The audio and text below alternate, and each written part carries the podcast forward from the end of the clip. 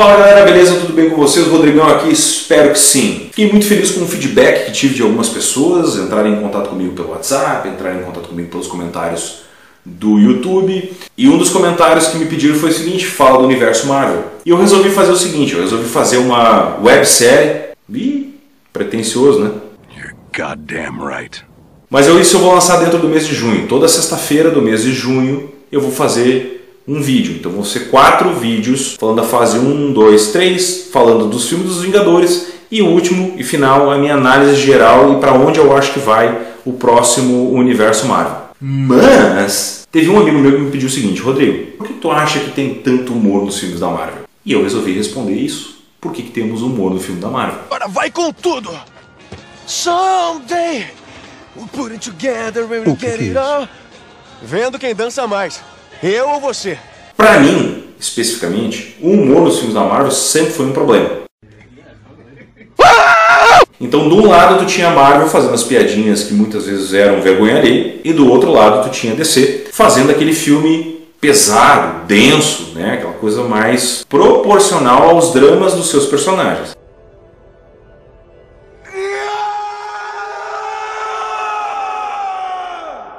Certo? Eu vou fazer uma análise da DC também, porque esse final de semana eu olhei Batman vs Superman na Netflix e eu vou falar uma coisa pra você. Eu tava descascando batata e eu tive uma ideia de roteiro melhor do que os caras apresentaram.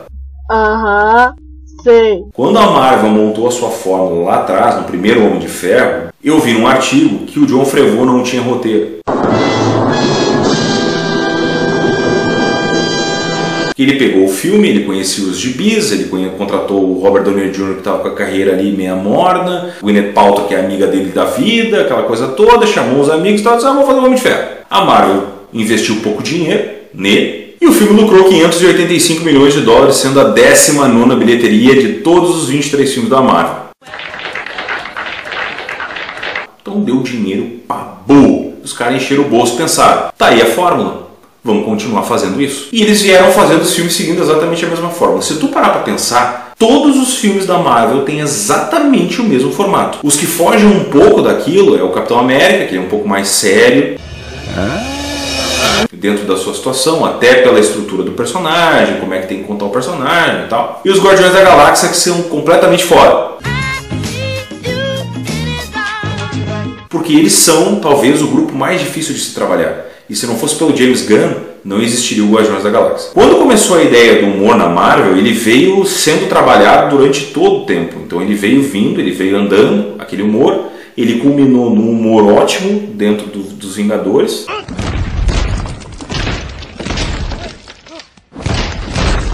E aí depois a coisa começou a descambar. E aí aquele humor começou a aumentar, né?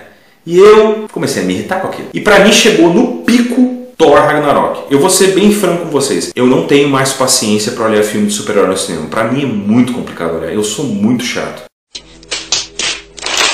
E perderam a estrebeira. Para mim perderam a mão a partir do segundo Thor. Só que a fórmula deu muito dinheiro. A Marvel faturou 22 bilhões com seus filmes. Tá.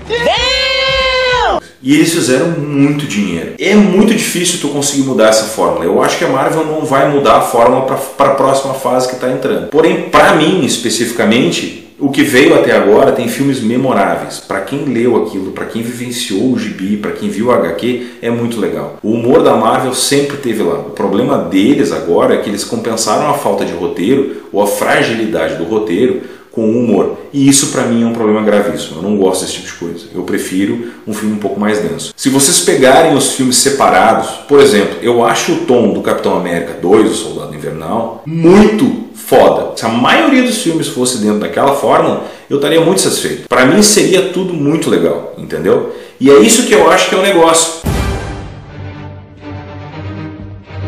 O exagero que aconteceu foi porque quanto mais humor eles estavam colocando dentro da Marvel, maior era a bilheteria. E foi isso que fez o humor tomar conta. Especificamente, o meu camarada me perguntou o seguinte: pô, o filme do Thor é foda, né? Porque o filme do Thor é complicado.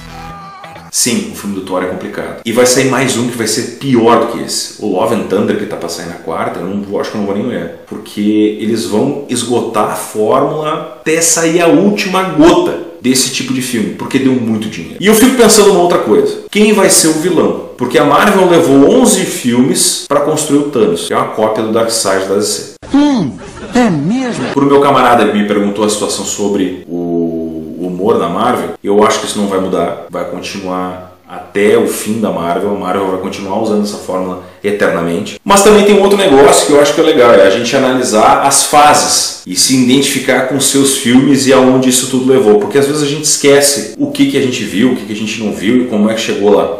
Então por isso que eu vou sugerir para vocês o seguinte: estejam comigo lá em junho, falem para os amigos, curtam, compartilhem o vídeo, mostrem para todo mundo. Rodrigão vai fazer uma série da Marvel, vamos olhar essa porra aí e vamos discutir com ele se achar que ele está falando bobagem. Então nós vamos fazer. O primeiro final de semana vai ser sobre a fase 1, o segundo sobre a fase 2, o terceiro só sobre os Vingadores, sobre os quatro filmes do Vingadores. Eu vou fazer uma análise de cada um deles e a gente vai conversar sobre como aquilo chegou até ali e o que, que é legal e o que, que não é de cada um dos filmes. E por último, eu vou fazer a minha análise de o que, que eu acho do universo Marvel, onde a Marvel errou e o que, que vai ser depois, certo? Então, basicamente é isso aí. Eu espero que eu tenha dado aquela arranhada no assunto, porque o assunto é muito mais profundo do que isso. Pro meu camarada que me fez a pergunta do humor, Fica a dica, cara, vamos olhar junto lá a série depois. Dá um joinha aí embaixo, compartilha, manda no meu WhatsApp, lá diz, ó, beleza, vamos falar, vamos discutir, vamos conversar, certo? E vamos debater. Valeu, galera, obrigado, um forte abraço, tchau. Fase 1 do Universo Marvel. Tan, tan, tan, tan.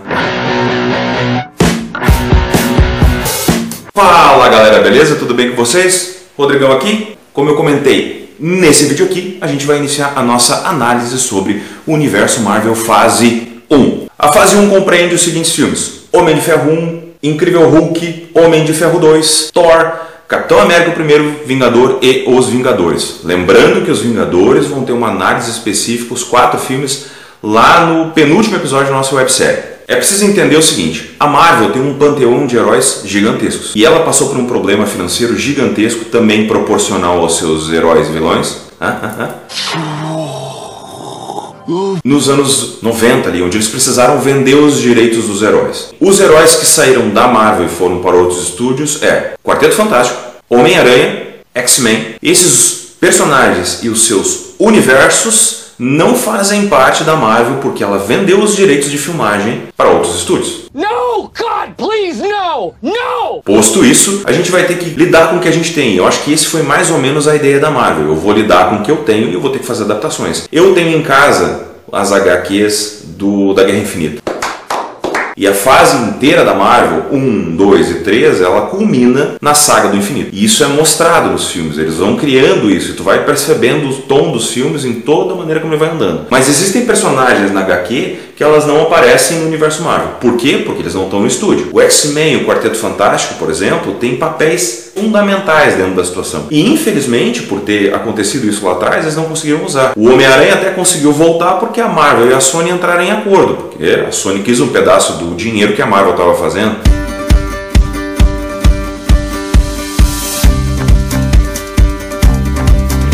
Mas eles não conseguiram se acertar com o Quarteto Fantástico e acho que nem tentaram também, e nem com o X-Men. Também não sei se tentaram.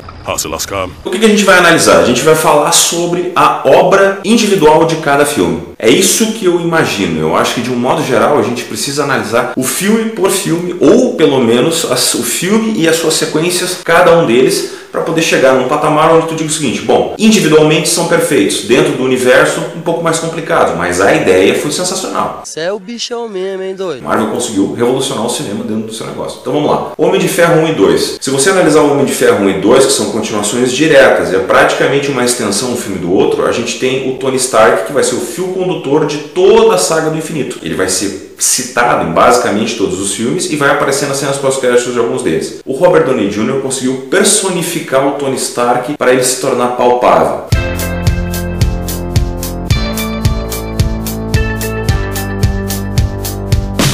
Como eu comentei no início do vídeo que eu falava sobre humor, o John Frevaux, que eu gosto muito do cara, mas ele basicamente não tinha roteiro no filme quando ele começou. Ele fez uma história de origem, simples, básica, reta, sem muito xalala, mas ele contou com o talento de todo o casting que estava envolvido na história. O Robert Downey Jr. carrega o filme nas costas.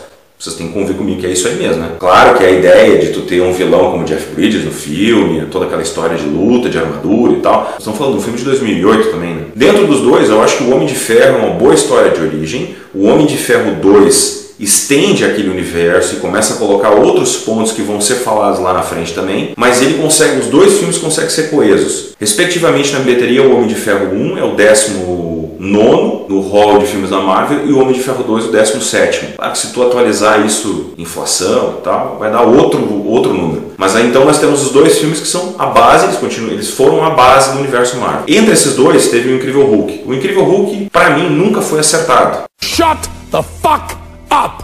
Eu acho que o Edward Norton, que é o quem faz o Hulk nesse filme, ele é muito melhor ator que o Mark Ruffalo. Mas ele não entrou em acordo com a Marvel por dois motivos. Primeiro, ele é um cara de método e dizem que esses caras que ficam no método, parece que dentro das gravações os caras ficam no personagem direto. Então os caras não podem tratar.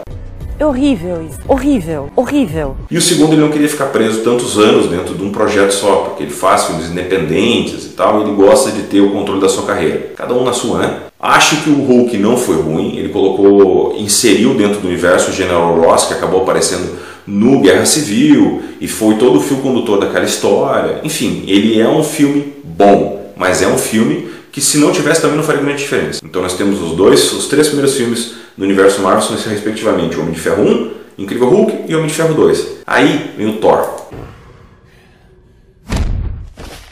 Quando foi anunciado o filme do Thor, eu fiquei super empolgado. Eu sempre gostei da mitologia nórdica, então eu estava realmente esperando alguma coisa muito legal daquilo ali. Só que eu fui olhar no cinema e. Ah, Se fodeu. Sabe? Né, o cara até tenta uh, gostar daquilo, mas ali não foi aquilo tudo. E é a 21 primeira bilheteria do universo Marvel, incluiu o Panteão dos Deuses, eu achei muito legal a ideia da Bifrost, né, de Midgard.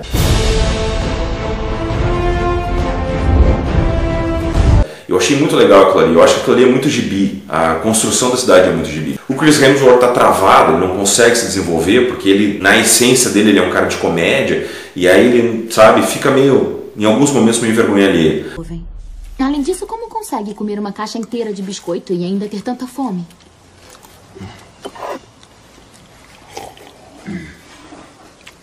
Gostei desta bebida. É uma delícia, né? Mais uma. A Natalie Portman está completamente perdida no filme, ela nem precisava estar ali, para ser bem sincero, eles colocaram ela para ter um nome de peso no elenco. Além do Anthony Hopkins, além da René Russo.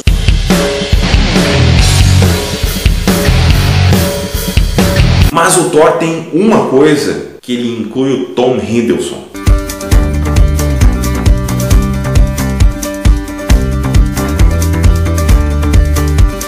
Ator desconhecido e que fez um papel fantástico no Loki. E o Loki, junto com o Homem de Ferro, vai seguindo dentro do universo Marvel, em diversos momentos ele vai sendo fio condutor. E ele vem vindo, aquele ator, ele vem crescendo dentro do papel até passar o bastão pro Thanos. Eu achei muito legal o cara, eu acho que ele é um puta ator, ele é muito versátil. Então, o próximo na lista é o Thor, que pra mim ele Você é maluca? Tá viajando?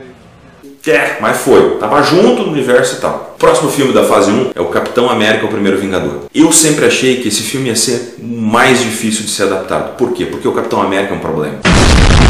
Para nós aqui, da América do Sul, enfim, de outros lugares do mundo, a gente não consegue entender muitas vezes esse endeusamento que o americano tem da figura do Capitão América, porque ele representa tudo que o americano se diz acreditar. E esses valores são deles, é da cultura deles. Isso eu admiro muito isso porque eu de alguma maneira gostaria que a gente tivesse um pouco disso aqui no Brasil também. O Capitão América foi incluído num contexto de Segunda Guerra Mundial porque o HQ servia de folhetim para incluir as pessoas dentro daquela discussão para ajudar a dar dinheiro para as tropas americanas, para fazer com que aquilo ali de alguma maneira se relacionasse com o cidadão comum. E foi nesse contexto que o Capitão América foi criado. Quando você pega o filme da maneira como ele é, é o filme um dos filmes mais bonitos da Marvel, porque ele pega aquela, ele pega pela mão aquele jovem franzino que tem um sonho de se tornar alguém. Se ganha a guerra com coragem. Granada!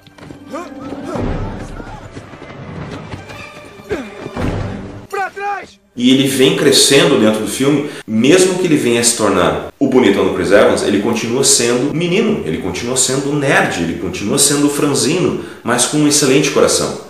O Stanley Tucci diz isso para ele no filme. O poder não está nos músculos, está aqui dentro. É aqui que mora. E eu acho muito legal isso quando tu traz isso, porque é a inocência da época. Mas o que quer que aconteça amanhã, me prometa uma coisa: que vai continuar sendo quem é. Não um soldado perfeito, mas Um homem bom. É a inocência que o gibi tem. E quando o cinema respeita a HQ, se faz bons filmes. E passa a se fazer maus filmes quando o cinema não respeita o material de origem, não respeita a HQ porque acha que é melhor que ele.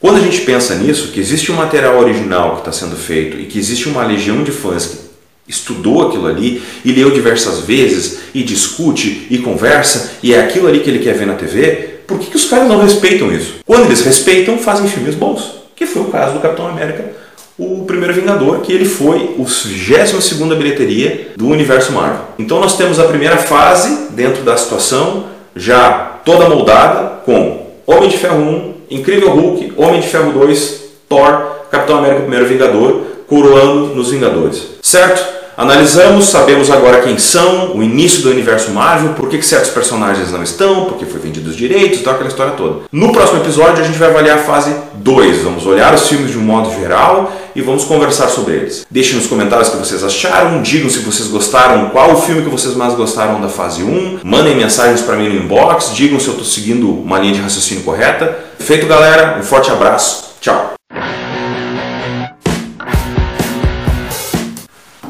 Fala galera, tudo bem com vocês? Rodrigão aqui, espero que esteja tudo certo. Hoje, vídeo da websérie do canal do Rodrigão, fase 2 da Marvel, segundo vídeo de análise do universo traçado pela Marvel. Nesse vídeo aqui, a gente analisou os filmes da fase 1 da Marvel, que culminaram no filme dos Vingadores, onde eles enfrentam o Loki e a gente é apresentado ao Tesseract, que seria uma das joias do infinito uma vez colocado isso em cena, a gente entra para a fase 2. Na fase 2, nós temos os seguintes filmes: Homem de Ferro 3, Thor, o Mundo Sombrio, Capitão América 2, Guardiões da Galáxia, Vingadores a Era de Ultron e Homem-Formiga, que correspondem do ano de 2013 a 2015. Então o que nós vamos fazer agora nesse momento da websérie e nesse momento da fase? Nós vamos analisar os filmes. Vocês não são dignos. O que a gente sabe do universo Marvel até agora? A gente sabe que a Marvel não conseguiu utilizar alguns heróis que fazem parte do seu panteão de deuses, como o Quarteto Fantástico e o X-Men, nesse momento agora, e o Homem-Aranha, que posteriormente vai aparecer. Nós sabemos que o Homem de Ferro vai ser o fio condutor, e é a partir do terceiro filme do Homem de Ferro que a gente começa a falar que é onde inicia o universo Marvel. No Homem de Ferro 3, que fez 1 bilhão 240 mil dólares de bilheteria e acabou se tornando a sexta bilheteria do universo Marvel. Isso demais. Que, na minha opinião, é o pior Homem de Ferro. Ah, Shakespeare na área. A história do filme mexeu no cânone em partes que eu li e acompanhei no gibi. A saga do Mandarim, para mim, o Homem de Ferro 3, é uma das sagas mais legais no universo Marvel, porque ela mexe com a realidade do Tony Stark, da mesma maneira que o Mandarim é um dos vilões mais emblemáticos do universo dele. Aí tu me pergunta, mas como é possível um filme ruim do Homem de Ferro fazer tanta bilheteria? Bom, aí a gente tem várias explicações. A que eu quero acreditar é a seguinte: O Homem de Ferro 3 foi o primeiro filme que saiu logo depois do Vingadores, e o Vingadores foi um evento.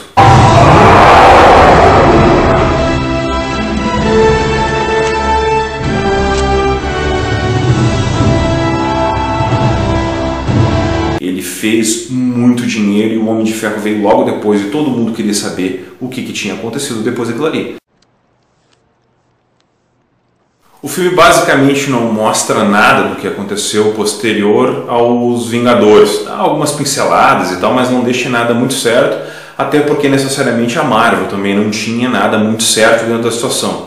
Pelo menos o andamento de como as coisas iriam acontecer talvez não estava muito bem traçado ainda naquele momento, porque eu não acredito que nem eles acreditavam que ia dar tanto dinheiro assim no Vingadores. E o Homem de Ferro estava sendo produzido no meio do caminho ali enquanto eles estavam fazendo aquilo ali. Muito bem. Colocado isso em pauta, nós temos o primeiro filme do, da fase 2 do universo Marvel, que é O Homem de Ferro 3. Segundo filme, Thor, O Mundo Sombrio. Como eu falei no primeiro vídeo, o Thor para mim, eles foram não acertaram o tom nesse momento. Eles conseguiram acertar o tom do Thor para mim já lá na Guerra Infinita, já no final, quando as coisas já estavam acontecendo, que ali sim eu vi o Thor que eu conheci nos gibis e o personagem que eu sempre gostei de ver.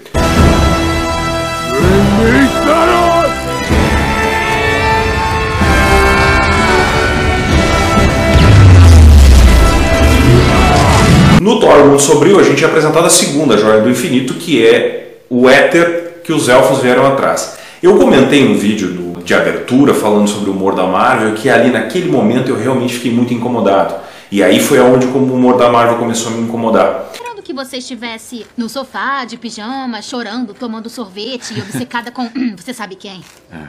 Mas você não tá. Tá usando roupas de mulherzinha. Até toma banho, tá cheirosa. Porque tava uma urgência, os, os elfos estavam destruindo o mundo inteiro os caras estavam fazendo piada com aquele núcleo dos cientistas junto com o Thor. Eu nunca entendi muito bem o porquê daquilo ali. Eu sempre achei meio exagerado, aquilo pastelão, muito pastelão. Eu achei a Natalie Portman muito ruim. Ela é uma boa atriz, mas infelizmente na Marvel não deu certo. Passado o Thor Mundo Sombrio vem Capitão América, o Soldado Invernal. Para mim, esse filme é muito, muito bom. É um dos melhores do universo Marvel. O Joe e o Anthony Russo conseguiram fazer um filme intrincado, bom de olhar, com uma trama, com lutas legais.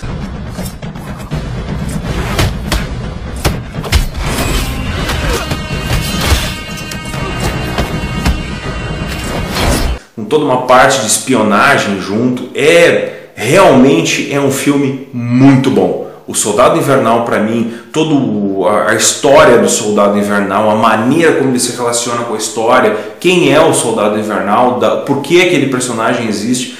Ele é um filme fechadinho, bonito, o roteiro se completa, a Viúva Negra dentro do filme está muito legal. Eu acho que tem toda aquele, aquela parte da espionagem que está relacionada à guerra, a própria Hydra no meio da jogada. Então, assim, é muito bom. O Soldado Invernal já deve ter olhado umas 10 vezes, eu acho. Então ele realmente ele é muito legal de olhar. Eu recomendo, se você não olhou, não sei como isso é possível, mas se não olhou, meu Deus, vai olhar logo. Se não está afim de olhar nem o filme do universo Marvel, pelo menos o Capitão América, o Soldado Invernal, tem que olhar. Porque é um filme que com certeza você vai gostar. E eu sempre quis que os filmes da Marvel e mesmo da DC, que qualquer um deles se sustentassem sozinhos, que fossem obras únicas. E aí tem os filmes que tu junta todo mundo depois, mas os filmes deles deveriam fazer isso. Felizmente a Marvel conseguiu fazer isso na maioria dos filmes dela. Mas uh, o Capitão América para mim é o melhor tom que tem, é o, é, é o disparado. O Soldado Invernal para mim é o melhor deles.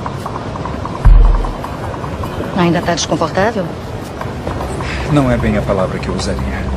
Depois do Capitão América, nós temos o Guardiões da Galáxia, onde nós somos introduzidos ao universo espacial. O Guardiões da Galáxia é outro filme foda. Ele é muito bom, ele anda bem, ele tem um roteiro bom, os personagens são apresentados com leveza, a trilha sonora é fantástica. O, cada personagem tem a sua particularidade, são personagens difíceis de trabalhar, porque tu está falando de uma árvore, de uma raposa, de um cara que é completamente cerebrado, aí tem uma assassina que é a Gamora, e daí a mesma, a mesma situação que tem o Star Wars, que é completamente retardado. Aí, acho que vocês devem me conhecer por outro nome. Senhor das Estrelas. Quem? Senhor das Estrelas, o lendário fora da lei. Alguém? Vamos! Mas ao mesmo tempo tem bom coração, que faz o nosso papel de entender a história. Então acho que o James Gunn conseguiu trazer para dentro da história de uma maneira assim, do Guardiões da Galáxia, ele conseguiu trazer as particularidades dos personagens. Isso é muito legal. É isso que faz com que tenha tanta gente que ainda leia a HQ, tenha tanta gente que ainda acompanha os gibis, porque dentro dessa situação o gibi consegue te trazer a particularidade de cada personagem, consegue trazer os seus dramas, consegue trazer todas essas coisas. E é isso o bonito da HQ. Tem esses momentos, Capitão América que eu citei há pouco, agora o Guardiões da Galáxia, ele tem realmente esses momentos que são muito legais. E todo mundo quer ver esses momentos, todo mundo percebe isso. Quem acompanha os gibis quer ver exatamente isso. E aí tem esses momentos que tu realmente é um deleite para os teus olhos tu enxergar aquilo ali. Caramba, eu lia isso, isso é muito legal. Guardiões da Galáxia não é fácil. Confesso para vocês que os gibis do Guardiões da Galáxia eu não li, eu fui ver alguma coisa depois. E ainda assim, eu ainda fiquei meio assim, porque não são personagens que eu estava acostumado. Talvez se eu fosse mais jovem, né? Porque a verdade é essa, né? Eu me relacionaria mais com esses personagens, mas para mim, o filme, o tom, aí sim um pouco mais de comédia, porque são personagens que te permitem fazer isso, são muito mais legais. Então nós temos, até agora nós temos o que? O Homem de Ferro 3, Thor, o Mundo Sombrio, Capitão América 2, o Soldado Invernal, Guardiões da Galáxia e agora vem o Vingadores, a Era de Ultron. Lembrando que os Vingadores vão ter uma análise específica, os quatro filmes, lá no penúltimo episódio da nossa websérie. Terminado a Era de Ultron, a gente é apresentado para mais um herói, que é o último filme da fase 2 da Marvel, o Homem-Formiga. O Homem-Formiga eu até achei um filme bom, ele tem um universo legal, ele também é um filme que se sustenta sozinho, tem o Michael Douglas no filme, tem a Evangeline Lilly, que é muito boa atriz. Eu não gosto muito do Paul Rudd, mas enfim, ele até ficou bom dentro do, do papel. Para vocês terem uma ideia de como ele não foi bem visto, ou pelo menos eles não investiram tanto no Homem-Formiga, foi o seguinte: quando tu sai do Vingadores Fase 1 pro Homem de Ferro 3, ele tem uma bilheteria gigantesca, e isso vai acontecer depois lá no Homem-Aranha, a mesma coisa. O Homem-Formiga e o Vingadores A Era de Ultron não teve esse resultado. Aí vocês me perguntam, por que, que não teve resultado? Porque o Vingadores Era de Ultron, apesar de ter feito muito dinheiro, também foi um filme que não foi unanimidade, teve muita gente que não gostou. E o Homem-Formiga não foi investido tanto quanto o Homem de Ferro, que já tinha dois filmes antes, já era cartada certa de grana. Então, todo esse negócio que a gente está discutindo também está relacionado com dinheiro. Enfim, são coisas que a gente tem que aprender a conviver. E o nerd, da pior maneira possível, começou a aprender a conviver com isso. A saga do Desafio Infinito no gibi ela é perfeita, quase como o Crise das Infinitas Terras da DC, ou como a própria Guerra Civil, que depois vai ser retratada de uma maneira pífia na, na próxima fase. Mas independente da situação, a gente tem que aprender a conviver com essas divergências de ideias que acontecem nos filmes. Então, dentro dessa situação, nós fechamos com o último filme, que é O Homem-Formiga. É um filme bom, é um filme agradável de se olhar, é um filme voltado para um público um pouco mais infantil também, dos novos leitores, ou até mesmo dos leitores antigos que viveram esse momento do Homem-Formiga, mas é um filme com baixo orçamento que fez 519 milhões de dólares e ficou na vigésima bilheteria da Marvel. Para encerrar esse segundo episódio da nossa websérie, o que, que nós temos? Homem de Ferro 3, sexta maior bilheteria do universo Marvel, com 1,240 bilhões de dólares. Thor, o Mundo Sombrio, 16 posição no hall de filmes da Marvel, faturando 644 milhões de dólares. Capitão América Soldado Invernal, 14 posição no hall de filmes da Marvel, faturando 714 milhões de dólares. Guardiões da Galáxia, 13 posição, faturando 713 milhões de dólares. E Homem-Formiga, 20 posição, com 519 milhões. Fase 2 finalizada, conversamos sobre os filmes, escalonamos eles, colocamos eles dentro do hall de faturamento da Marvel, de como quanto dinheiro ela ganhou, e chegamos à seguinte conclusão. Eu cheguei, né? A Marvel, entre erros e acertos, continua fazendo um bom trabalho, desenvolvendo certos personagens, um com mais êxito, outros com menos. É triste ver o personagem que você ama, às vezes, não sendo desenvolvido como você gostaria? Sim, é muito triste. Eu senti isso em diversos momentos. Mas ainda assim, é um nerd no cinema, vendo o que leu, vendo o que aprendeu durante todo aquele momento e é muito legal ver as pessoas se relacionando com isso e parando de ver a gente, nerds, com olhos espiados ou olhando, nossa, que criança. Então, assim, a gente chega no final da fase 2 da Marvel, com todo o universo montado, e aí nós vamos para a fase 3, que é onde nós temos muito mais filmes, com mais heróis novos, e onde culmina no grande momento, no grande finale, que é o Guerra Infinita e o Ultimato. Certo, galera? Espero que vocês tenham gostado. Esse vídeo ficou muito mais longo porque é bastante coisa para analisar, bastante coisa para falar. O outro vídeo provavelmente vai ser maior ainda. Mas de qualquer maneira, eu agradeço demais a audiência. Eu estou gostando bastante do feedback que as pessoas estão me falando, me falando do canal, estão elogiando bastante a, a, os temas que eu estou escolhendo e com certeza eu vou trazer mais coisas, sempre vou trazer mais coisas nesse sentido, porque eu acho que é muito legal a gente falar sobre isso. Feito, gente, espero vocês na fase 3 na semana que vem. Forte abraço, tchau. Fase 3 do Universo Marvel. Fala galera, beleza? Tudo bem com vocês? Rodrigão aqui, espero que sim. Hoje é o quarto episódio da websérie do Rodrigão sobre o Universo Marvel, que nós vamos analisar a terceira fase do universo. Quais os filmes que compõem a terceira fase do universo? Capitão América Guerra Civil, Doutor Estranho, Guardiões da Galáxia 2, Homem-Aranha de Volta ao Lar, Thor Ragnarok, Pantera Negra, Homem-Formiga e Vespa, Capitã Marvel e Homem-Aranha Longe do Lar. Então são 11 filmes que o marombado tá zoando com a minha cara. correspondem à terceira fase da Marvel, que é onde a gente tem a conclusão do Desafio Infinito e onde a gente vai encontrar o real vilão pica da galáxia do universo Marvel que vai lutar contra todo mundo de uma vez só. O cara é muito foda. Eu sou inevitável. Como os Vingadores a gente vai avaliar no vídeo da semana que vem, que é onde a gente vai avaliar cada um deles, hoje nós vamos nos prender somente às obras, como a gente tem feito nos outros vídeos do canal.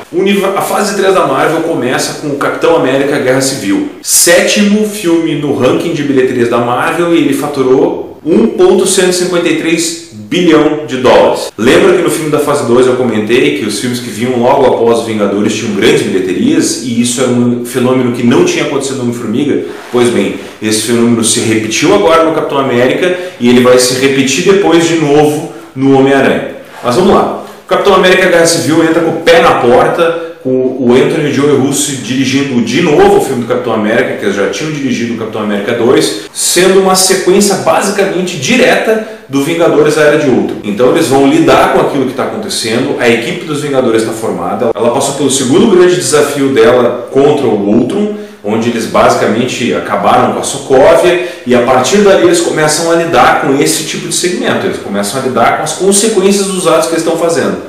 Por ter acontecido uma tragédia na ação inicial do filme, que civis morreram, e com o agravamento da situação da Sokovia, o governo americano, pelo general Ross, lembra que eu falei que ele entrou no filme do Hulk, ele foi inserido no universo e agora ele voltou a aparecer de novo para infernizar a vida dos heróis, vamos dizer assim. Ah, morre! Diabo! Eles criaram um manifesto onde os heróis ficariam à mercê da ONU. Bom, no gibi é diferente. Tá? Esse manifesto ele é diferente e a guerra civil acontece por outros motivos. Mas também a gente tem que lembrar que o próprio universo Marvel não está como nos gibis, então a gente não tem muito como exigir isso. Eu gostei do filme, eu achei o filme muito bom, o tom é o mesmo do Soldado Invernal, a ideia é muito legal, os atores já estão entrosados, a ideia dos personagens já estão todos andando. Um dos personagens que eu mais gostei no universo Marvel, dentro de todo esse crescimento de personagem, foi a Viúva Negra. Ela faz um papel fundamental, ela consegue dar uma leveza no personagem dela. E a Scarlett Johansson, além de linda, ela é muito talentosa. Será que eu interrompi o seu discurso? Consegue interpretar bem a parte da Viúva Negra. Os demais personagens todos estão ok, todo mundo está fazendo bem o seu papel, o filme roda bem. A única ressalva que eu tenho, eu acho que o vilão do filme é muito fraco. O Daniel Blum é um baita ator. Só que eu acho que as, as motivações e a maneira que eles poderiam ter resolvido aquele problema seria muito mais fácil se tivesse sentado e comido um shawarma de novo, tivesse trocado uma ideia, nada daquilo ali teria acontecido. Mas enfim, o filme consegue se desenvolver, as ações, os problemas que aconteceram no Soldado, no Soldado Invernal foram aprofundadas, agora no Guerra Civil a situação tomou lado, os heróis brigaram entre si, a batalha deles é legal. Apesar dela acontecer no aeroporto, eu achei que ficou meio deslocado só isso. Chato pra caralho. Mas de um modo geral, os efeitos especiais são legais, tem a aparição do Homem-Aranha.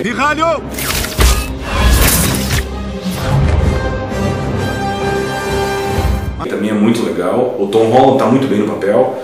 E o filme vai bem, ele se desenrola bem, ele se desenvolve bem, ele dá um passo a mais na trama do Capitão América. Eu reuni ele faz umas, umas duas semanas, eu acho, e eu ainda assim eu consigo gostar do filme tanto quanto eu gostei do Soldado Invernal. Segundo filme da fase Marvel, Doutor Estranho. Eu sou suspeito em falar do Doutor Estranho porque ele é um personagem que eu sempre gostei muito. Eu gostava muito das aparições dele e no gibi do Desafio Infinito ele tem um papel fundamental dentro da trama. É ele que meio que segura todo mundo dentro do espaço, inclusive os que não podem respirar no espaço, quando vão lutar com Thanos. É o Doutor Estranho que faz o feitiço e tal. E eu achei a escolha do Benedito Cumberbatch muito acertada. Eles mandaram muito bem no ator. O cara é muito talentoso e ele realmente é muito bom.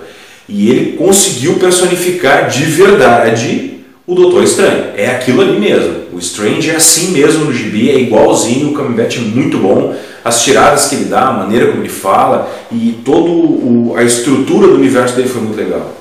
Os efeitos especiais do filme estão maravilhosos, eu gostei muito da mitologia dele, eu acho, acho que tudo andou muito bem. Se existe uma ressalva é o vilão, mas até aí faz parte, está dentro do cânone, está dentro do universo e eu achei que o Doutor Estranho foi muito bem em todos os sentidos. E tudo andou muito bem dentro da situação toda. De um modo geral, eu achei muito bom. Para mim, ele está dentro dos top 5 ali dos filmes da Marvel. Ele foi o 15º filme na bilheteria e faturou 677 milhões de dólares.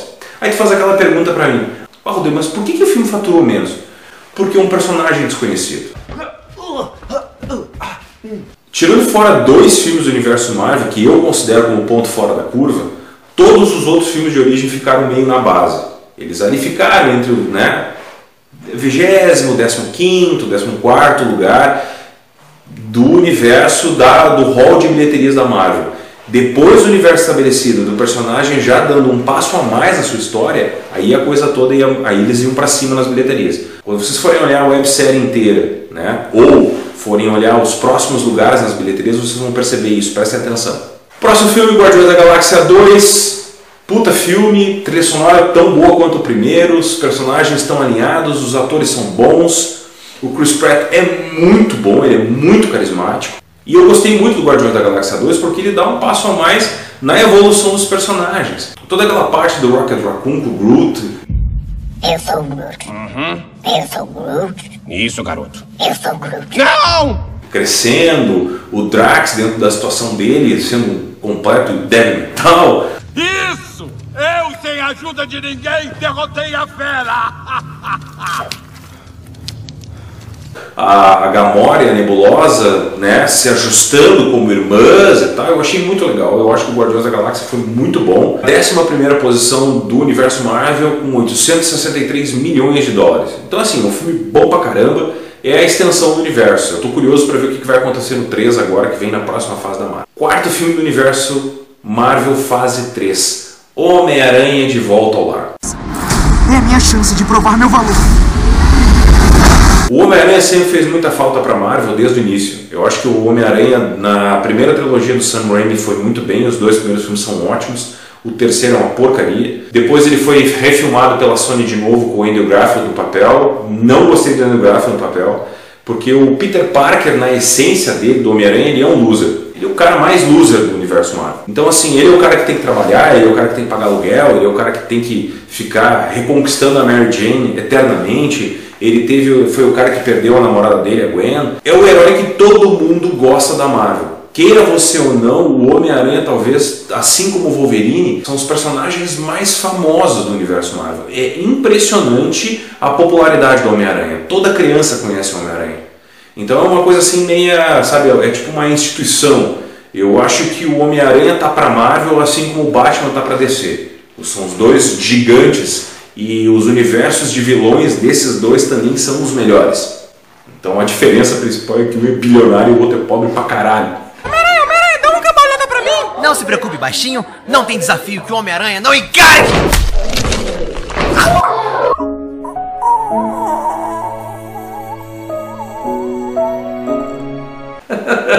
Eu acho que essa aí é a maior diferença dos dois. Tom Holland entra, ele já tinha sido introduzido no Guerra Civil, o universo dele é expandido, gostei do vilão, o Abutre é muito bom, o Michael Keaton é um bom ator, eu gosto dele nos filmes dele, normalmente ele faz papéis bem overacting, assim, eu acho muito legal aquilo ali, porque é o estilo dele fazer. Acho o núcleo da escola legal, é aquilo ali mesmo, é o que ia no gibi, então assim, o Homem-Aranha cumpriu tabela. Ele veio para Marvel, ele fez uma aparição especial no Guerra Civil, foi lá, fez bem, o Tom Holland se colocou no papel, o Uri é muito bom, ele é muito talentoso, e depois ele só deu uma sequência no filme. Aí foi colocados os outros personagens e tal, dentro da situação, foi mudada a etnia de personagens para entrar dentro da situação que a nossa sociedade precisa hoje, né, dessas inclusões, porque no gibi elas são diferentes, mas está tudo certo, isso faz parte do universo Marvel.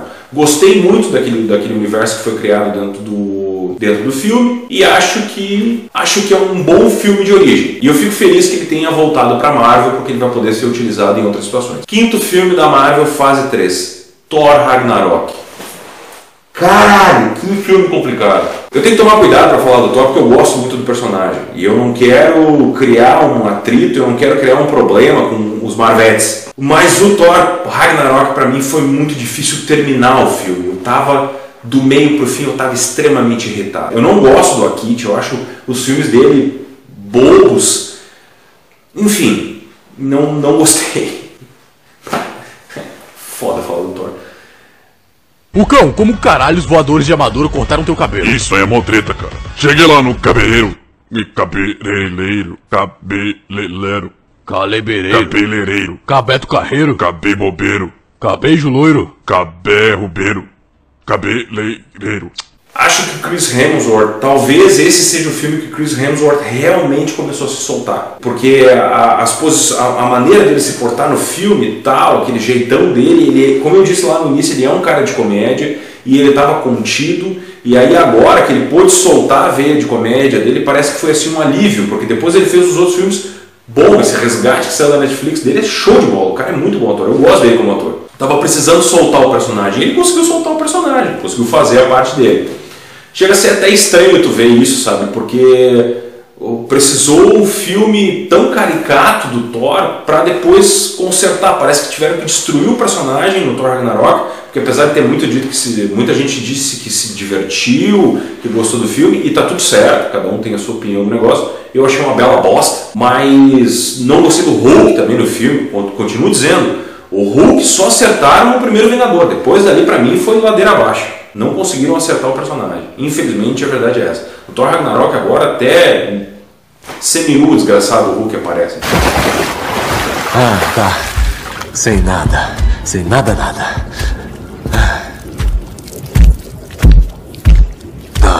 Na minha mente agora. Então, realmente me incomodou, me incomodou pra caramba, sabe? O Ragnarok é a 12 bilheteria da Marvel, faturou 853 milhões de dólares. É engraçado porque o terceiro filme, que pra mim é o pior dos três, os outros dois são ruins, mas esse aí é o pior dos três e faturou quase o que os outros dois juntos faturaram. Chega a ser até engraçado, não consigo entender muito o gosto pessoal. Sexto filme da Marvel, Pantera Negra. O Pantera Negra foi a quinta bilheteria do universo Marvel. Faturou 1,316 bilhões de dólares. O Pantera Negra foi um evento. Ele conseguiu angariar fãs que nunca tinham visto ele no gibi, nunca viram falar dele, mas em função da luta racial que a gente infelizmente está vivendo ainda hoje, o Pantera Negra conseguiu um destaque na mídia muito acima de qualquer coisa. É impressionante. Eu confesso para vocês que quando eu fui olhar o filme, eu tentei me desfazer de toda e qualquer crítica que eu tinha lido e toda e qualquer intenção que tenha tido a Marvel em função de capitanear os seus, a sua plateia para não esconder os furos do roteiro. Uma das coisas que me preocupava um pouco no Pantera Negra era exatamente isso. Bom, eu estou indo olhar um filme e o filme tem que ser bom por si só, não pela bandeira que ele prega, independente da importância que ele tem que ter, independente da representatividade que ele tem que ter. E eu entendo que isso faz parte do cinema, sempre fez, em todos os sentidos, em todas as épocas, o cinema fez o seu papel de representatividade e ele deve continuar fazendo. Concordo em gênero, número e grau. Mas, assim como o humor, assim como a ação desenfreada e assim como os efeitos especiais, a representatividade não pode atrapalhar um bom roteiro. Pelo menos essa é a minha opinião. Quando eu comecei a ler o Pantera Negra, eu achei ele um desbunde visual. As roupas, a cidade, a maneira como os personagens se portavam. Caramba! Ele tem a Angela Bassett, ele tem a Danai Gurria, ele tem o Michael B. Jordan, ele tem o Forrest Whitaker de personagem secundário. Caramba! Não tem como um filme desse ser. Os caras são muito bons. Sempre foram bons atores. Sempre fizeram grandes papéis. E eu sempre gostei deles na tela. Então eu pensei, não, não tem como dar errado. A única dúvida que eu tinha realmente era o personagem principal, o, o Chadwick Boseman. Eu, era a minha única dúvida. Se ele tinha carisma para sustentar o filme todo. Eu acho que em alguns momentos ele bambeou. O papel que ele fez no Guerra Civil foi legal. A apresentação dele foi legal. Mas quando as mulheres, a, a Danai Gurria aparece com Vamos lá, né? Quando a Michonne aparece, cara, ela rouba a cena. Ela tá muito livre, ela tá muito leve no papel e ela consegue carregar as cenas dela nas costas. A Angela Bassett, meu Deus do céu. E o Michael B. Jordan se fala, o cara é bom ator pra caramba. Eu faço uma analogia do Pantera Negra, mais ou menos como eu faço no Batman do Dark Knight. É mais ou menos a mesma coisa. É quando tu tem um bom vilão, o mocinho muito pouco precisa fazer. É o que acontece nesse filme do Pantera Negra. Quando tu tem um vilão como o Killmonger, o Pantera Negra muito pouco precisa fazer. Ele só tem que fazer cara e boca e apanhar um pouco e depois ganhar, porque o Killmonger carrega o filme nas costas. Todas as cenas que ele aparece, ele é muito mais importante do que o Pantera Negra. E é assim que funciona. O cara é bom mesmo, o vilão é muito bem feito, ele é muito bem bolado e o negócio está ali, está pronto. É só chegar e comer o bolo porque tu tem a plateia na tua mão. Eu gostei do roteiro do Pantera Negra e a impressão, todo o esforço que eu fiz no começo para não deixar o meu senso crítico ser suplantado por essa situação foi muito bem recepcionado. Eu fiquei muito feliz com o resultado do Pantera Negra. Eu já conhecia a história dele e eu gostei muito da maneira como ele foi representado. Eu gostei muito do Pantera Negra, achei um baita filme, de verdade. E eu acho que ele conseguiu montar um universo muito legal. Tanto é que o Wakanda é um dos mundos mais físicos que já foi criado no cinema. Eu achei muito legal aquilo lá. Então vamos lá, Pantera Negra, sexto filme da fase 3 do universo Marvel e quinta maior bilheteria do universo Marvel. O Pantera Negra antecede Vingadores Guerra Infinita, que a gente vai falar lá no vídeo da semana que vem. Depois do Guerra Infinita vem qual? Homem-Formiga e Vespa. Lembra que eu falei lá atrás que o Homem-Formiga foi o último filme da fase 2 da Marvel e ele veio depois do Vingadores da Guerra de Ultron. Agora nós temos de novo o Homem-Formiga vindo depois do filme dos Vingadores. E o Homem-Formiga mais uma vez faz uma bilheteria mais baixa. Ele é a 18ª bilheteria do universo Marvel e ele faturou 622 milhões de dólares. Eu achei o Homem-Formiga e a Vespa muito melhor que o 1. Eu achei o 2 muito melhor, porque eu gosto muito do Evangeline Lilly.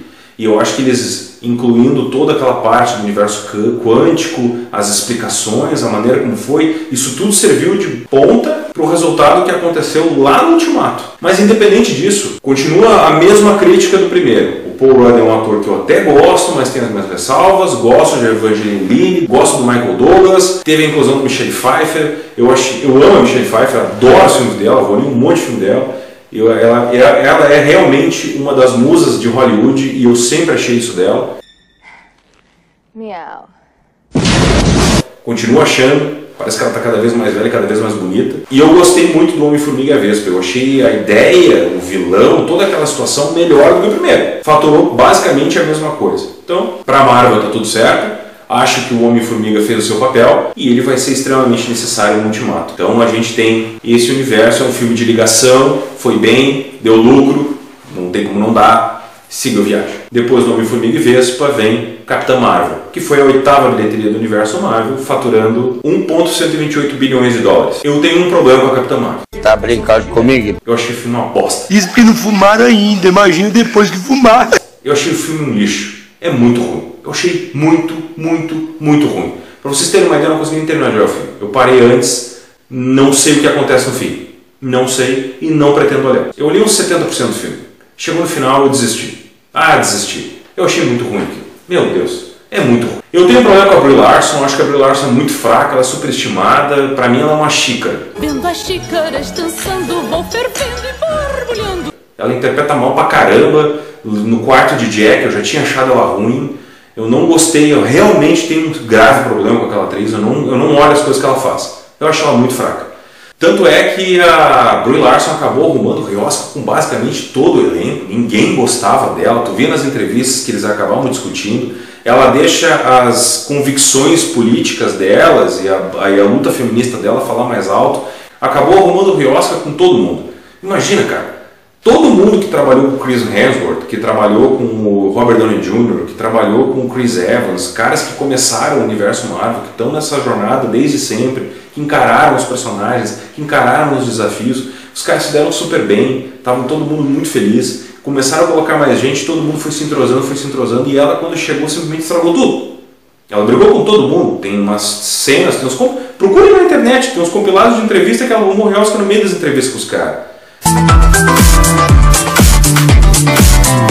I did. I did my stunts because I thought that that's what everyone did, and then Tom, Tom Cruise over here? no, I'll be the first me, not the next Tom Cruise. Thank you very much. I am committed to self improvement, and I work at being the best person that I can be and using this platform for as much good as I can. I'm, I'm pretty accountable and responsible in my own life, at, at any rate. So, um, celebrity is not something that I, I use as any sort of platform to, Tanto é que ela deixou de ser convidada para as junket de, pras junket de entrevista porque ela brigava com os caras. Então, assim, eu não gosto dela, eu não gostei do filme e eu não vou me ater a grandes discussões. Eu só achei o filme muito fraco. É um filme de origem, a personagem. Né, nem no gibi a Capitã Marvel teve tanta importância. Eu achei a. Eu acho a atriz fraca pra burro. E, cara, na verdade a única coisa que vale, que tenta salvar o filme ainda é o Jude Law e o Samuel Jackson, que tá caricato pra burro. Ele já não aguentava mais fazer o Nick Fury. Então, assim, é um filme pra mim desnecessário, não precisava nem existir. Se a Capitã Marvel simplesmente tivesse surgido do nada, lá no Guerra Infinita para lutar com o Thanos, para mim teria sido muito mais legal do que ter feito esse filme que só fez perder meu tempo. Então assim, virada essa página. Logo depois do Capitão Marvel vem o Vingadores Ultimato, que vai ter análise lá, né? Então prometo que essa é a última vez que eu falo sobre isso, porque o vídeo já é semana que vem. E aí nós temos o Homem-Aranha Longe do Lar. Foi a nona bilheteria do universo Marvel e faturou 1,131 bilhões de dólares. Eu gosto muito do Jake Gyllenhaal, eu acho que se pedissem para ele interpretar uma mesa, acho que ia ser o primeiro Oscar entregue a uma pessoa que interpretou um objeto inanimado, porque o cara é muito bom e ele carrega o filme nas costas também, as cenas que ele aparece são muito melhores. Acho que o Tom Holland é um bom ator, continuo achando ele talvez o melhor Homem-Aranha, pelo menos para essa geração ele é o melhor Homem-Aranha. Não, não, não vejo nenhum outro rapaz da idade dele que teria condições de segurar a bronca do jeito que ele segurou. É o Homem-Aranha da geração. É o Homem-Aranha da representatividade, é o Homem-Aranha das piadinhas rápidas, é o Homem-Aranha que tem um vilão descolado, bonitão, aquela coisa toda e tal, diferente dos outros Homem-Aranhas. Mas cada geração tem o seu. O Homem-Aranha Longe Lar é o último filme da fase 3 do universo Marvel. Estamos agora chegando no final dessa nossa jornada pelos filmes. Já criei, nessa fase aqui, eu acabei criando algumas polêmicas, que eu não sei como é que as pessoas vão entender as polêmicas que eu criei, mas infelizmente ou felizmente é a minha opinião. Eu fico muito feliz com vendo o resultado final de tudo isso. Na semana que vem, quando a gente for falar sobre só os filmes dos Vingadores, a gente vai conseguir chegar numa conclusão melhor sobre as coisas, que são filmes de fechamento, são filmes que fazem a diferença nas fases, ver todo mundo junto é muito legal, os roteiros são muito bons, mas a gente vai falar na semana que vem. Eu acho que a fase 3 do Universo Marvel, para mim, foi uma das melhores. Do meio da segunda fase em diante, a maioria dos filmes foi bem vista, foi muito bem de bilheteria. As pessoas já tinham entendido a proposta, já sabiam que ia ter coisas maiores vindo, então isso facilitou muito a explicação do universo. Tu não precisava ficar preso tanto em certas coisas.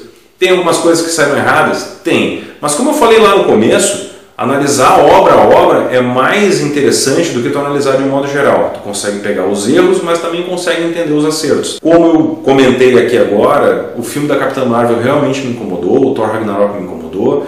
Mas da mesma maneira que esses dois filmes me incomodaram e eu não gostei, teve um Pantera Negra que foi muito foda, teve um Capitão América Guerra Civil, teve um Doutor Estranho, que são filmes que se autossustentam dentro das suas histórias. E como eu disse lá no primeiro capítulo, o meu sonho de nerd de barba branca seria que os filmes por si só se sustentassem, que eles fossem obras únicas e que a gente pudesse interpretar eles sozinhos. Isso talvez seja o ponto que a DC mais errou. Se você traçar um paralelo com a concorrência, vamos dizer assim, que também estava com aquela história, talvez tenha sido o maior problema.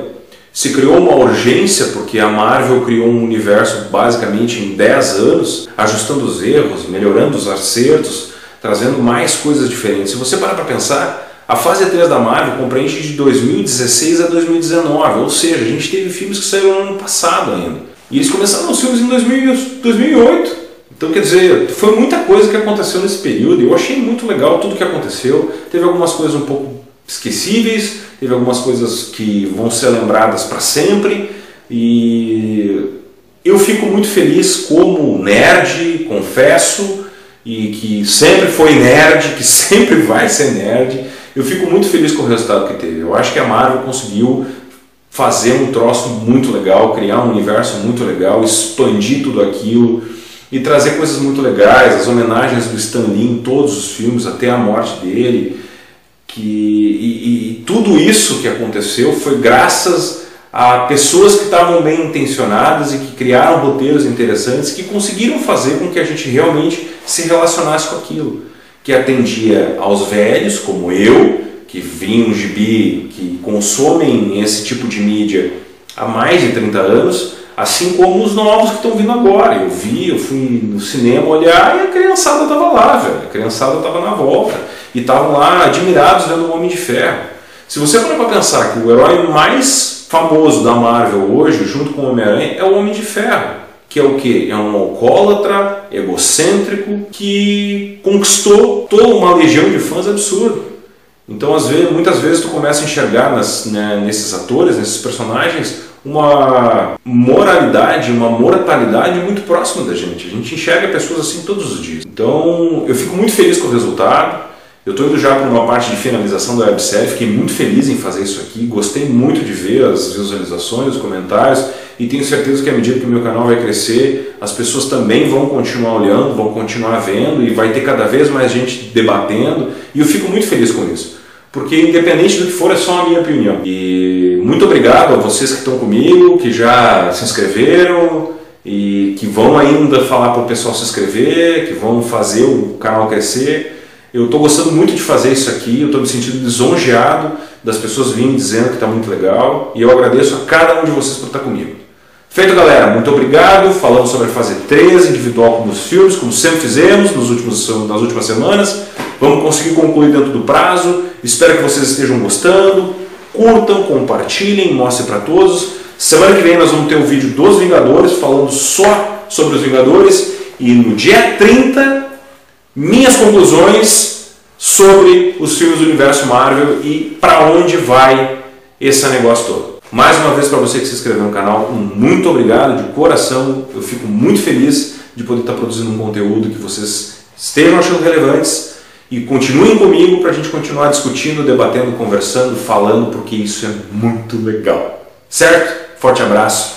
Tchau. Fala galera, beleza? Tudo bem com vocês? Rodrigão aqui. Espero que seja tudo certo. Hoje é o quinto vídeo da websérie do Rodrigão sobre o universo Marvel, análise do filme dos Vingadores. Vem comigo. E aí, beleza? Tudo bem com vocês? Espero que sim. Não se esqueçam de curtir, compartilhar, se inscrever no canal para continuar acompanhando os vídeos aqui. Eu estou muito feliz com o resultado. Eu acho que as pessoas que estão acompanhando o canal estão curtindo também. Tenho recebido ótimos retornos do pessoal, bastante visualização. E eu acho que o caminho é esse aí. É um caminho um pouco mais árduo para conseguir crescer, mas com conteúdo de qualidade a gente chega lá. Quando eu tive a ideia de fazer o lançamento da websérie, vamos dizer assim, super pretencioso, tinha que perguntar. Do universo Marvel, foi de uma forma ou outra tentar analisar os filmes dentro da sua situação de obra. O vídeo da semana passada foi um vídeo muito mais longo, quase 30 minutos de conteúdo, mas também eram muitos filmes para ser analisados. Uns eu gostei, outros não gostei tanto, mas de um modo geral, o universo Marvel realmente se sobressaiu dentro da situação. A Marvel soube fazer uma coisa que, por exemplo, a DC não conseguiu fazer e tantas outras empresas que pegam direitos autorais de livros e vão lá, mesmo o HQ, não conseguem desenvolver de uma maneira agradável. A Marvel acabou criando uma fórmula de divisão desse negócio e dividiu ela em fases. Então, no primeiro vídeo que a gente analisou lá, no dia 5 de junho, que vai estar na playlist aqui, a gente avaliou os filmes da fase 1. No dia 12, os filmes da fase 2. No dia 19, os filmes da fase 3. E hoje nós estamos avaliando somente os Vingadores. Eu não vou entrar no mérito aqui da situação dos Vingadores, até porque eu acho que o vídeo da semana passada ficou bem longo e basicamente vai ser um resumo de tudo que aconteceu e do grande momento que é a finalização do processo do universo Marvel. Eu estou ficando sem ter o que dizer, vai demorar? Eu quero que vocês entendam uma situação e os Vingadores, para mim, foram momentos no cinema muito únicos. Eu comparo muito a, aos filmes do Senhor dos Anéis. Calma, eu não estou comparando um com o outro. São coisas completamente diferentes. O que eu estou querendo dizer é o seguinte: existem momentos que quando tu vai no cinema tu sente uma emoção gigantesca quando tu vê um conteúdo. Eu senti uma emoção gigantesca quando eu vi O Senhor dos Anéis, a trilogia deles. Eu senti uma emoção gigantesca quando eu vi o, as sagas do Cavaleiro das Trevas. And here we go. Né, Batman Begins, o Dark Knight, o Dark Knight Rises. Eu senti uma emoção muito grande quando eu vi o Homem de Aço.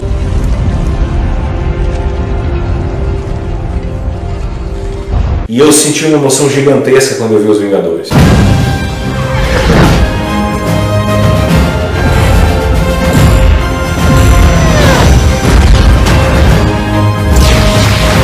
Porque se tu começar a analisar os filmes dos Vingadores de uma maneira, vamos lá, usando a mesma linha de raciocínio, separado entre eles, tu vai começar a perceber que tem algumas coisas ali que são puro fanservice. Então eu, eu, relembro muito esses momentos, sabe? Quando eu olhei o primeiro Vingadores, a cena do porta-avião saindo da água, sabe? Porta-avião voadores.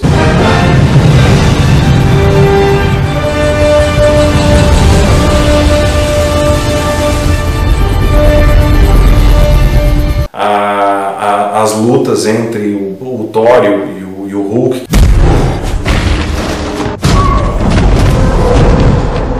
Que é uma coisa muito gibi, a transformação do Hulk no momento que realmente precisava dele. Esse é o meu segredo, capitão. Tô sempre com raiva. Quando ele realmente sobressaiu sobre a fera, o posicionamento do Capitão América, as lutas, a forma como aconteceu toda a batalha contra os Chitauri. Né? Toda aquela, aquela história, mesmo os momentos de humor fazem parte do processo, e o gibi é assim mesmo. A participação da Scarlett Johansson como a Viúva Negra e do Jeremy Renner como o Gavião Arqueiro. We're still friends, right? Depends on how hard you hit me.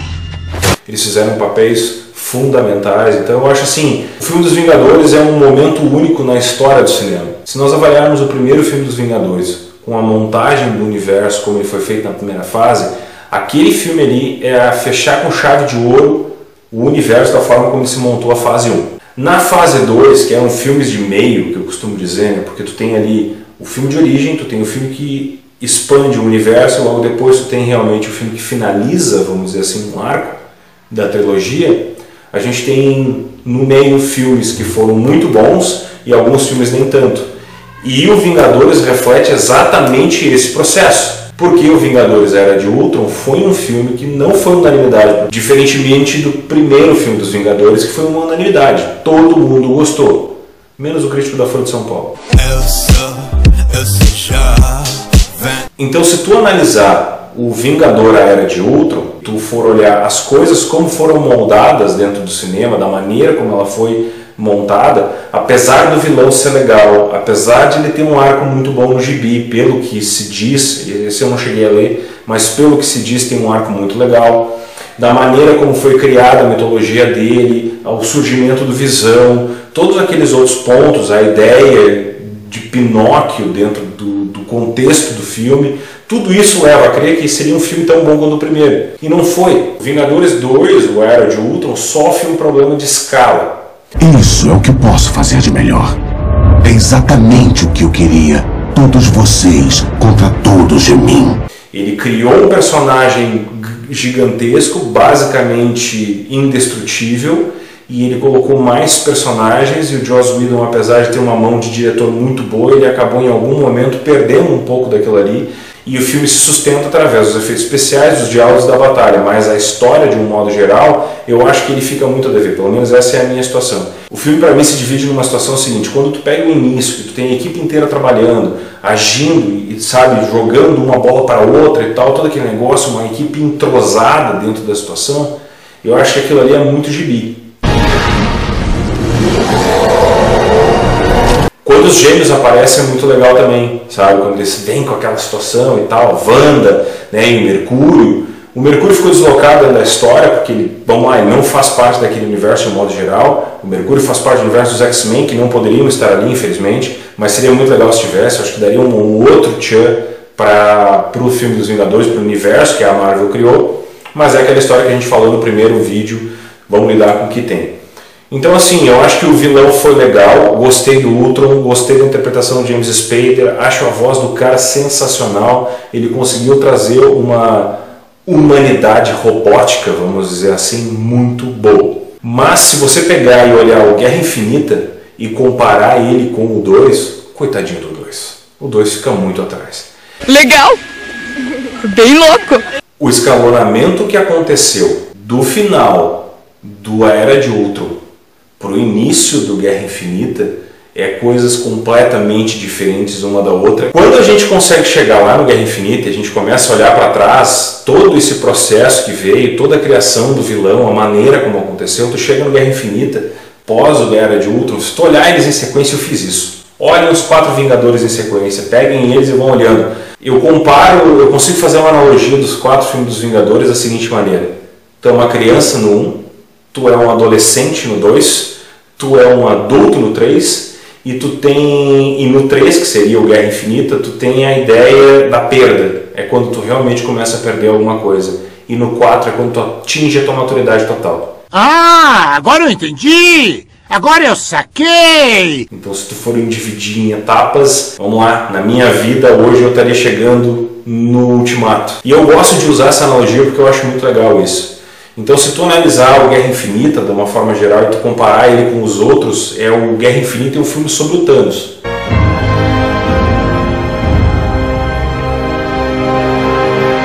E eu não vou ficar aqui, eu não vou me prender em que joia, ou como ele fez, o que, que ele fez, a, a situação das mortes dos personagens e depois o retorno deles no ultimato, porque isso é chover no molhado. Todo mundo olhou isso, então não precisa fazer isso. A ideia de análise agora, eu concluí todas as análises que eu queria fazer para mostrar os filmes individuais, dentre eles, no episódio da semana passada. Então agora eu não quero mais fazer isso. A fórmula, a minha fórmula já se esgotou nesse sentido. Eu já fiz tudo que eu tinha para fazer falando sobre os seus filmes individuais, como eles conseguiram chegar onde eles chegaram. E os Vingadores, para mim, é uma felicidade tremenda poder ter visto isso no cinema. Eu fico muito feliz de poder ter mostrado para meu filho os Vingadores, de poder ter visto os gibis que eu tenho e de ele ter visto comigo filmes assim no cinema, filmes que realmente fazem a diferença e filmes onde mostra a força da sétima arte. Eu acho que os Vingadores, de um modo geral, conseguiram corroborar de uma maneira estupenda qualquer pretensão que a Marvel tinha de fazer um espetáculo. Eu acho que a ideia de tu ter o Anthony e o Joey Russo dirigindo os dois filmes com essa estética criada a partir do Capitão América fez toda a diferença. Qualquer filme, independente ele qual seja, dentro da situação, chegar naquela capacidade técnica, chegar naquela escala de personagens e conseguir chegar no final da sua jornada e produzir cenas épicas quando, quando Thor chega em Wakanda, quando o Capitão América levanta o Mjolnir.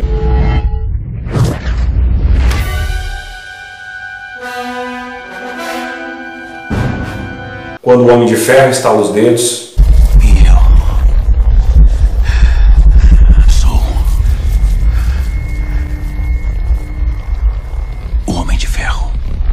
Eu acho que quando tu chega num esmero técnico, que tu consegue criar essas cenas épicas, tu chegou no ápice. E qualquer coisa que vem depois disso não vai mais atingir aquilo de novo. Existem poucos momentos no cinema, e vamos lá, gente. Eu trabalhei em locadora e eu vejo filme desde os 10 anos de idade. Eu sou realmente um cinéfilo, eu já olhei muita coisa na minha vida, eu já vi muito filme na minha vida, e eu não sei se eu vou ver alguma coisa naquela escala novamente.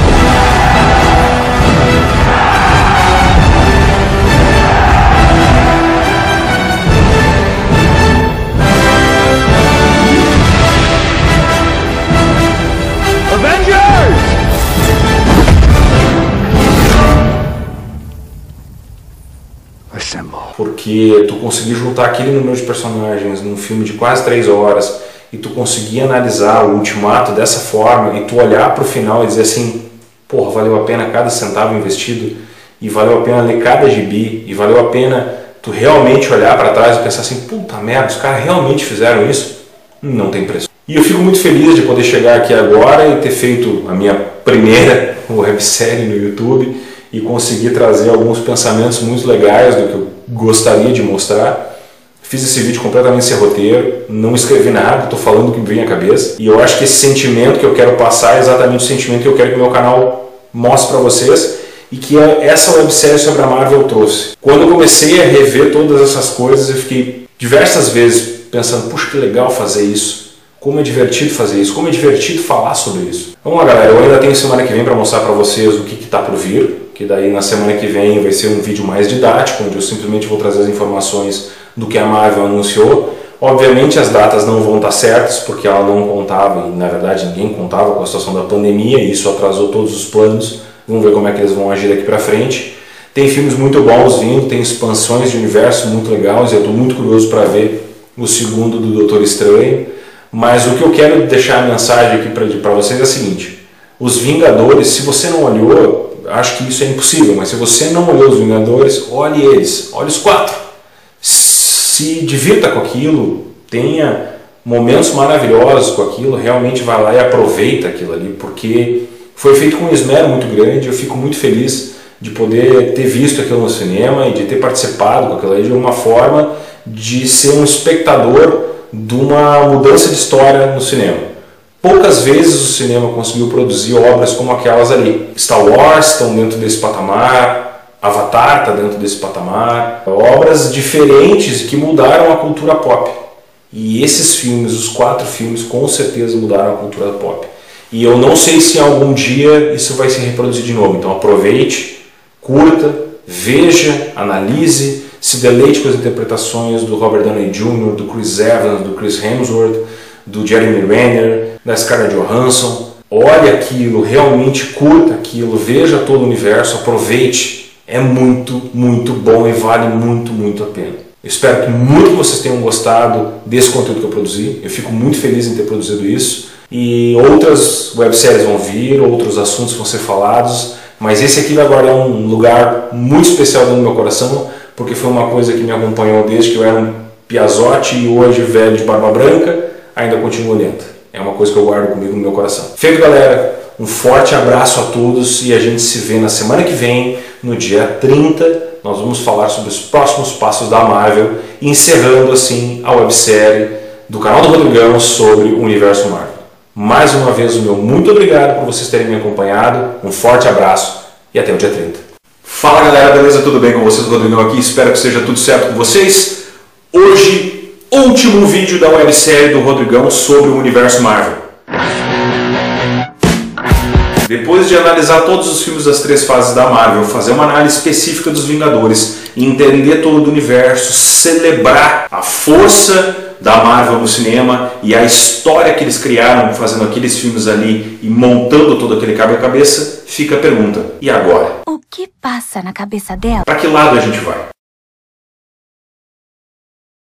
Bom, a Marvel traçou planos para frente. Então eles pegaram personagens que antes não estavam muito alinhados para iniciar esse universo e até personagens que em algum momento eram secundários, mas tomaram uma proporção muito maior depois que o universo foi andando e dividiram as coisas. Então eles vão agir em duas frentes, eles vão agir tanto no cinema quanto na televisão. Eu sou uma pessoa muito inteligente. A experiência da Marvel na TV não foi aquilo tudo. Eles tiveram algumas séries que deram muito certo, como o Justiceiro, que está na Netflix. Eu tô sentado aqui, meu dedo tá coçando, tá coçando para matar vagabundo ou mesmo os agentes da Shield que até andou bem, mas não agradou todos os fãs. Não foi uma coisa muito boa porque o universo Marvel no cinema estava bombando e os agentes da Shield em algum momento ele servia para, sei lá, fechar algumas lacunas que ficavam ali na história, principalmente do agente Coulson. Nessa fase agora, depois de tudo já encaminhado, a Marvel vai realmente abraçar algumas histórias um pouco mais complicadas e talvez algumas coisas que precisem de um pouco mais de força. E é aí que entra o universo Marvel fase 4,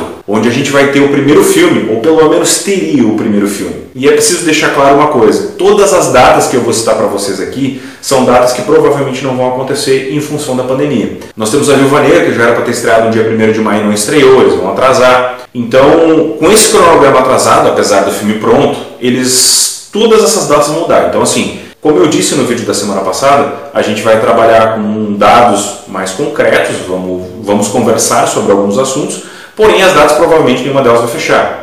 Né? A não ser que a Marvel antecipe algumas coisas, atrase outras e tente ajustar. Até porque todo filme que vai vir agora da Marvel ele vai precisar de um trabalho um pouco mais firme, tirando fora os que já estão ajustados, como o Doutor Estranho, como o Thor, Love and Thunder e como o Guardiões da Galáxia 3. Mas os Eternos vai precisar de um pouco mais de trabalho, porque é um filme um pouco mais difícil. O filme da Wanda do Visão também é um filme que, mesmo sendo já de personagens que existam, todo aquele universo mágico da, da Wanda precisa ter uma história atrás, ele precisa ser trabalhado melhor. Provavelmente em algum momento vai ser citado o Mercúrio que morreu na hora de outro. Então quer dizer, tem uma série de situações que vão ter que acontecer ali e algumas delas a gente não faz ideia de como é que vai ser. Roteiros não foram apresentados, teasers não saíram ainda. Então vamos nos ater às informações que a gente tem agora, e é isso que eu vou passar para vocês. O primeiro filme da fase 4, e é o que abre o universo Marvel agora nesse momento, é o filme da Viúva Negra, que estava pronto para estrear agora no dia 1 de maio. E ele vai se passar logo após os acontecimentos do Guerra Civil Lembram lá atrás quando a gente fez a análise, que foi quando os heróis brigaram? Então, ele vai passar ali naquele meio. Então, ele vai ter como vilão o treinador, que é um vilão bem legal, mas ele faz parte do universo do Homem-Aranha. Eu cheguei a ler algumas HQs dele na época, e o treinador é um, é um, é um personagem bem complicado. Tanto é que ele faz parte do jogo do Homem-Aranha que saiu para Play 4 no ano passado. Então é bem legal, é um personagem que, se bem trabalhado, vai dar bastante trabalho para a Viúva Negra. E como todos nós sabemos, o fim da Viúva Negra acontece no Ultimato.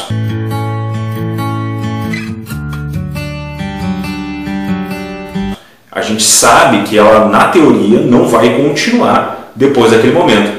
Mas no universo dos quadrinhos ninguém morre definitivamente, então logo logo ela vai voltar. Ainda mais se o filme dela der, der bastante bilheteria.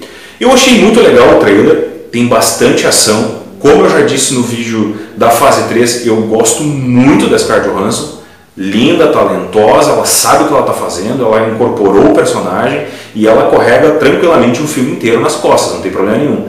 Mas eles trouxeram uns apoios bem legais. O David Harbour, que é do Stranger Things, faz uma participação, eu achei muito legal a participação dele. Obviamente vai ficar pela veia cômica, mas ainda assim é bem legal a Rachel Weisz, que é uma baita atriz também, e a Florence Pugh, que fez, entre outros filmes, Midsommar. Então, assim, eu acredito que vai ter toda uma parte de espionagem, vai ser um negócio bem legal. Então, Viúva Negra seria o filme que abriria o universo Marvel Fase 4. Segundo filme do universo Marvel, que sairia em 6 de novembro de 2021, seria Os Eternos. Os Eternos é uma história muito complicada. É, eles vão ter que ter um trabalho bem grande de introdução do universo. É uma história intrincada e ele vai nos levar lá para o universo galáctico, onde se, provavelmente vai se passar o Thor e aonde tem o pessoal do Guardiões da Galáxia lá. Então vai ser dentro daquela, daquele fluxo ali que eu acredito que vai acontecer os, os Eternos. A criação do grupo dos Eternos envolve uns experimentos de mutação. Nesses experimentos de mutação foi criado dois grupos, os Eternos e os Deviantes que seria a parte mais monstruosa dessa mutação. Tem a Angelina Jolie encabeçando o elenco, tem a Salma Hayek também e o Richard Madden no elenco. Então assim, eu achei a escolha do elenco é sensacional. E eu acho que a Marvel agora ela realmente ela vai usar um pouco mais. Os Eternos realmente ela é uma história um pouco mais complicada, talvez a mais complicada do universo até agora. Acredito que com essa galera envolvida não tem errado, tá? Então vamos lá, o segundo filme é Os Eternos, estreia prevista, não sabemos ainda, 6 de novembro de 2021. O terceiro filme do universo Marvel é o Shang-Chi e a Saga dos Dez Anéis. Vocês lembram lá no universo Marvel que o Mandarim se mostrou sendo uma farsa e tal, aquele negócio todo? Pois então, tudo leva a crer agora, apesar de não ter apresentado o enredo ainda e tal, de que exatamente esse universo é o que vai vir e o Mandarim vai realmente surgir. Eu adoro o Mandarim, eu adorei a saga do Mandarim no Homem de Ferro nos, nos quadrinhos e eu acho que essa a Marvel vai conseguir ajeitar essa cagada que eles fizeram no Homem de Ferro 3. Então, colocando agora, obviamente, um, um herói chinês, também mensurando o mercado bilionário da China, que ajuda muito as bilheterias, e trazendo toda essa parte cultural que eu acho sensacional, a Marvel vai conseguir elevar um pouco mais e trazer novos universos para criar novas franquias. É preciso abrir um parênteses aqui. Quando a Marvel começou lá no início da fase 1, ela, ela possuía quatro franquias: Homem de Ferro, Hulk, Capitão América e Thor. Essas eram as quatro franquias básicas, certo?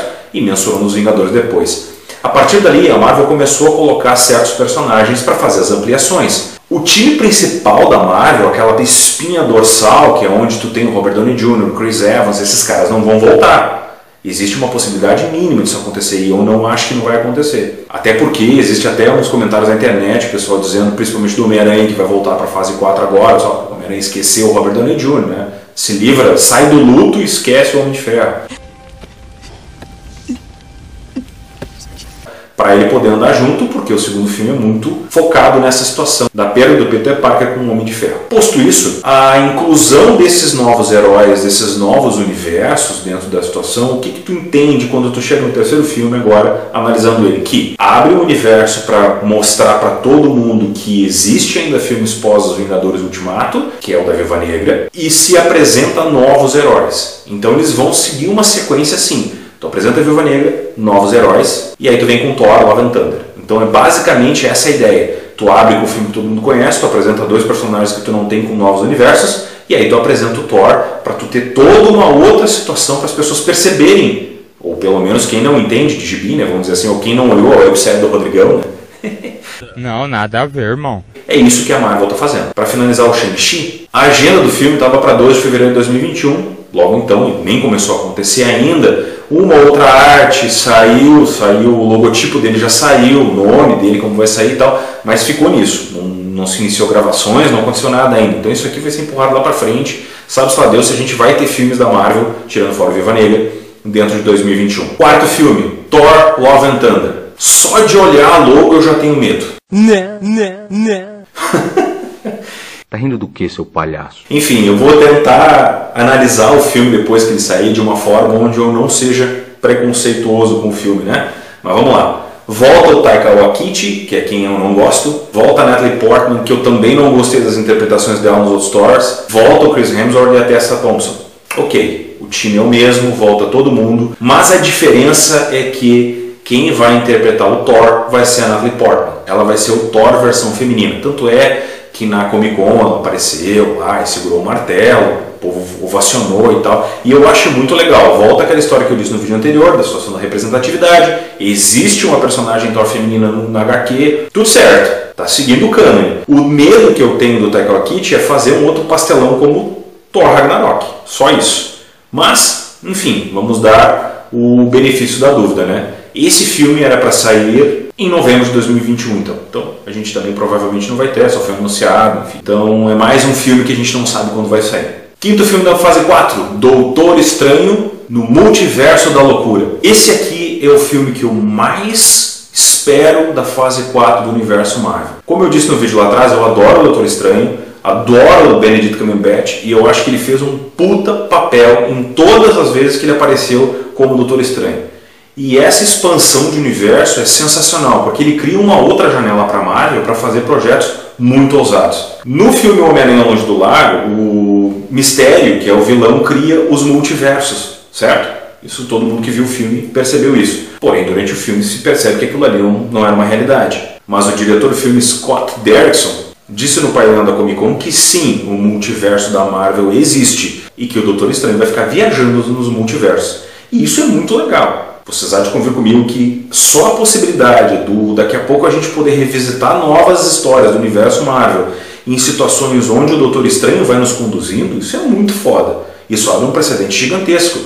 Pararam para pensar que em algum momento pode surgir um filme do Homem-Aranha no multiverso e pegar os Homem-Aranhas lá atrás, o Tom Maguire, por exemplo, e colocar ele para interpretar junto com o Tom Holland? Isso é um sonho e é uma teoria que roda na internet, e se vocês procurarem vocês vão ver mas eu acho a ideia sensacional, mesmo que não venha a ser colocado em prática. É uma ideia que por enquanto não tinha possibilidade nenhuma de acontecer. E isso agora vai ter uma possibilidade. No filme também vai aparecer a Feiticeira Escarlate, que tem tudo a ver com o tema, né?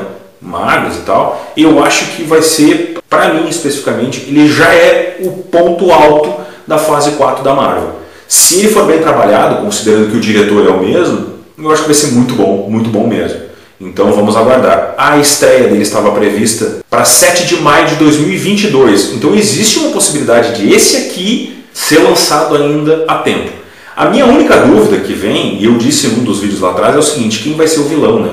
Ou a gente não vai mais ter filmes que desemboquem num vilão universal, onde tu crie toda uma história, porque não vai ter outro desafio do infinito.